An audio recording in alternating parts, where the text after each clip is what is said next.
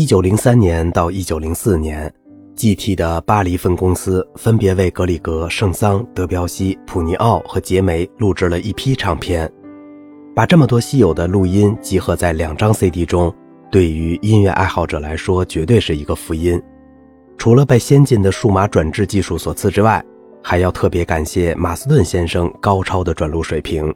这些录音还得从留声机与打印机公司说起。一八九八年四月，留声机公司在伦敦成立。一九零零年十二月，拓展了打字机业务，变成了留声机与打字机公司。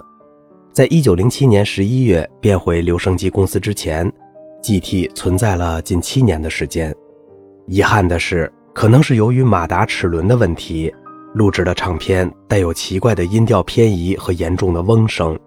一九零五年，公司更换设备后，录音又恢复了正常。这件事使乐迷们备受困扰：如此重要的录音就没救了吗？进入 CD 时代后。几个历史录音公司转制了这些唱片，但始终未能解决问题。乐迷们不能够享受音乐，而只能将其作为档案保存。终于，马斯顿的音响工程顾问迪米特里·安佐斯发明了分析和纠正录音间距畸变的专有软件，通过大量细致的工作解决了这个问题。相较于其他公司出品的相同录音，马斯顿的转录噪音小，钢琴音质饱满清晰。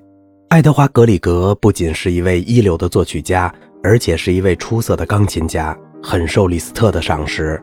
他在1903年访问巴黎时录制了九面唱片，当时的唱片一面大概四分钟左右，全部是作曲家本人的作品，包括幽默曲、婚礼进行曲、蝴蝶、致春天、特洛尔德豪根的婚礼日、回忆等抒情小品。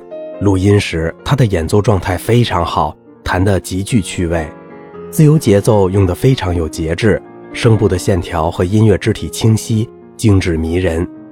卡米尔·圣桑是有录音记录的音乐家中最年长的，他生于1835年，那时肖邦才25岁。他先在1904年录了九面，五面是独奏，另四面是为女中音梅里昂·埃格隆伴奏。1919年，他又录了四面独奏。以及三面为小提琴家加布里埃·威利奥伴奏的唱片，这些录音也全部都是作曲家自己的作品。圣桑的演奏给人的印象就是什么都快，技巧没得说。比较有意思的是，他弹的自己第二钢琴协奏曲的开头部分加改编，完全不是现在演奏的正常速度，特别自由。小提琴作品《哈瓦内斯》和歌剧《参孙与达利拉》的咏叹调。都是录音异常珍贵的历史资料，演奏自然流畅。克劳德·德彪西不仅是印象派的作曲大师，同时也是古往今来最与众不同的钢琴家。他在1903年为佩利亚斯与梅丽桑德首演时的女主角玛丽加登伴奏的四面唱片，绝对是最贵重的录音，包括佩利亚斯与梅丽桑德短小的选段，以及三首被遗忘的抒情曲《心中泪》《树影》和《绿》。这些录音严格遵守乐谱上的标记，丝毫不自由。绿的开头速度比我们今天听到的节奏要快，与在线时的慢速形成鲜明的对比。拉乌尔·普尼奥和路易·杰梅作为作曲家，没有前几位的名气大，但都是法国钢琴学派的泰斗。他虽然具有极高的演奏天赋，但青年时期对钢琴却不感兴趣，而是钟情于教学、管风琴演奏和作曲。直到四十一岁时，突然爱上了演奏钢琴，这才恢复了音乐会演出。普尼奥似乎非常喜欢录音，整天泡在录音室里。他一共录了十八张唱片，包括斯卡拉蒂、亨德尔、韦伯、肖邦、门德尔松、李斯特的作品。普尼奥的手指特别轻盈灵巧，技巧无比灵活，把李斯特的《匈牙利狂想曲》第十一号中的音阶弹得如同刮奏般均匀，令人叹为观止。肖邦的作品在他弹来浑然天成，丝毫没有雕琢的痕迹。杰梅作为法国历史上最著名的钢琴教师，培养了一大批钢琴家。